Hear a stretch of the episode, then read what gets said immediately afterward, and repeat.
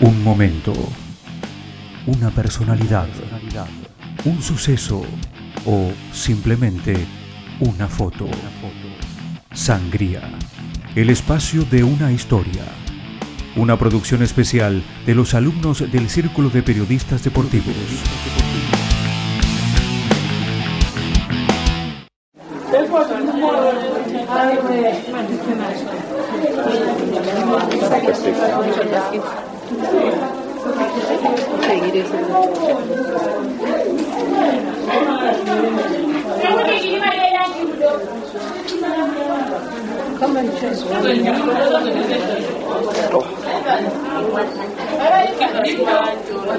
El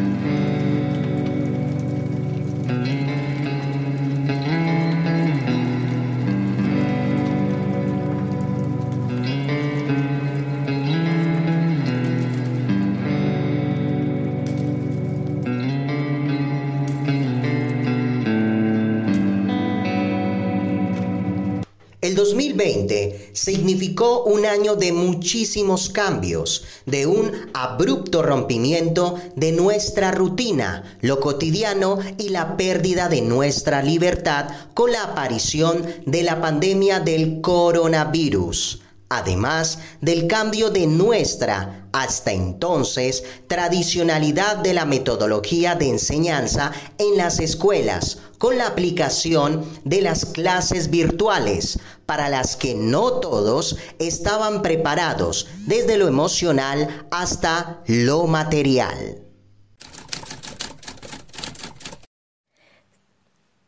Según el informe Los cambios en la educación argentina durante la pandemia del COVID-19 de la Fundación Argentinos por la Educación, entre junio y noviembre del 2020, la utilización de medios de comunicación sincrónica como Zoom o Meet en las escuelas primarias creció un 89,5%.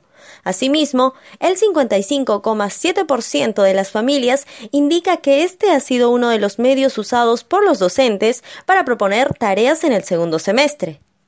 Muchos docentes aprendieron a usar la plataforma que hiciera más sencilla la enseñanza de su materia, siendo las más populares como Google Classroom, Edmodo, Google Meet y Zoom, y herramientas como WhatsApp y los archivos formatos PDF o Word, lo que les permitió tener más interacción con los alumnos, además de la devolución de las tareas, pero que disminuyó en el último trimestre del año.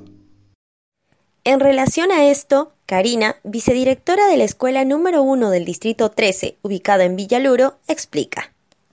En el último trimestre del año ya no era lo mismo porque los chicos que podían conectarse ya no se conectaban tanto, no se conectaban como al principio a todas las clases que se les proponían.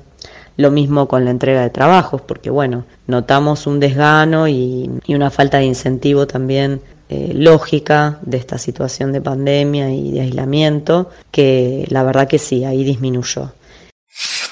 Pero también se destaca que los teléfonos celulares fueron claves para la conexión con la escuela, pues 6 de cada 10 estudiantes, 58,8%, lo utilizaron de manera exclusiva, mientras que un 24,9% lo combinó con algún otro dispositivo como PC o tablet, y 7 de cada 10 estudiantes, 69,1%, utilizaron el teléfono celular de otra persona para resolver las actividades escolares.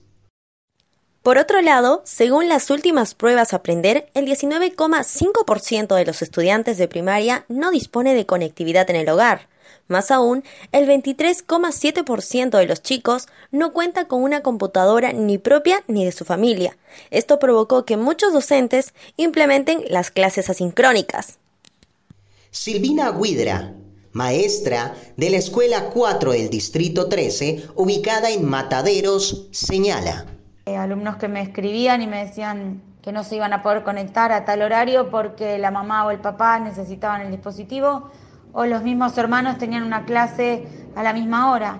Por eso también implementé muchísimo las clases asincrónicas y explicándoles a los chicos que si bien nos iba a faltar el, estar interactuando en el mismo momento, las clases asincrónicas les servía más a ellos en, en el sentido de que la podían ver cuando ellos tuvieran la oportunidad de usar el dispositivo y en el momento en que ellos quisieran.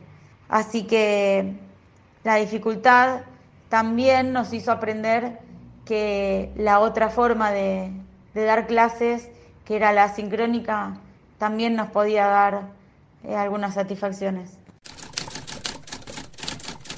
Bajo este contexto se cerró el 2020 como se pudo y resolviendo inconvenientes sobre la marcha. Se arrancó el 2021 con incertidumbre pero con más conocimientos acerca de las plataformas por parte de alumnos y docentes. Para la primera semana de marzo se arrancó con la presencialidad de las escuelas, pero la aparición de casos de coronavirus generó burbujas y el trabajo virtual con las mismas, hasta que el pasado 14 de abril el presidente de la Nación, Alberto Fernández, dio a conocer el último decreto de necesidad y urgencia, donde suspendían las clases presenciales como una de las medidas debido al gran aumento de casos de COVID-19 y la cifra récord del martes 13 con 27 mil casos. Durante dos semanas a partir del día lunes, las clases serán dadas en forma virtual. Los docentes, el personal no docente y los alumnos no deberán asistir a clases y recibirán durante esas dos semanas la educación a distancia.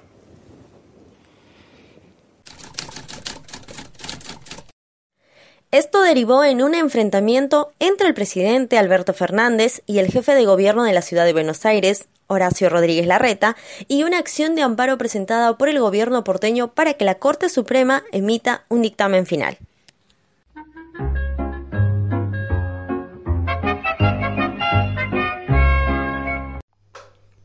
Más allá de ello, la realidad de los docentes era continuar con las clases de manera virtual, en el nivel primario, así como en los de inicial y secundario, pero toma a los docentes con mayor conocimiento sobre las plataformas y el cómo llegar a sus alumnos. Como lo señaló Karina, los maestros pudieron adaptarse muy bien. Ellos mismos empezaron a buscar alternativas para el desarrollo de las clases y nuestra orientación desde la conducción, proponiendo determinadas cuestiones como mandar videos explicativos para una mejor llegada a sus alumnos y sostener el vínculo, de preguntarles cómo están e intercambiar dudas. Nos ayudó bastante.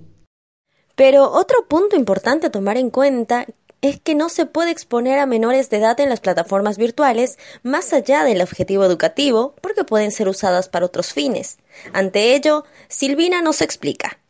El año pasado las familias mandaban por escrito su consentimiento a que se muestre o a que los chicos puedan acceder a las clases sincrónicas o nos avisaban que ellos no estaban de acuerdo entonces el niño o la niña podían aparecer en las clases, pero sin que se los vea, es decir, con su cámara desactivada y también su sonido, porque el uso de la voz también tiene que estar autorizado por los padres. Este año la prioridad era esa, ni bien nos reencontramos los docentes en febrero por si se tenían que volver a hacer las clases virtuales. En donde yo trabajo no se llegó a tiempo, entonces estamos trabajando por Zoom y por Meet sin tener las autorizaciones de los padres aún.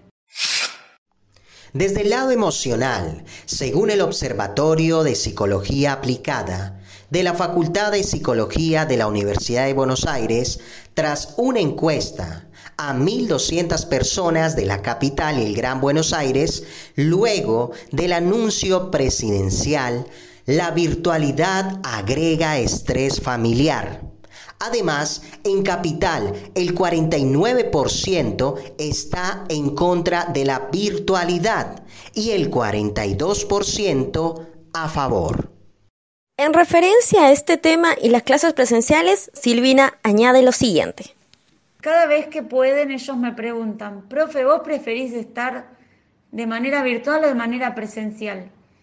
porque ellos realmente prefieren la virtualidad desde este punto de vista. Ellos no están cómodos en la escuela, se ven pero no les alcanza. Los chicos necesitan el contacto, necesitan el juego, necesitan la cercanía.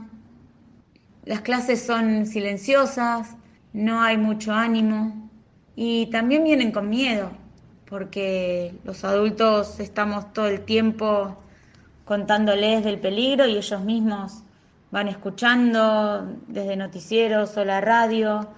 Así que yo creo que si yo hiciera una encuesta, ganaría la virtualidad. 100%.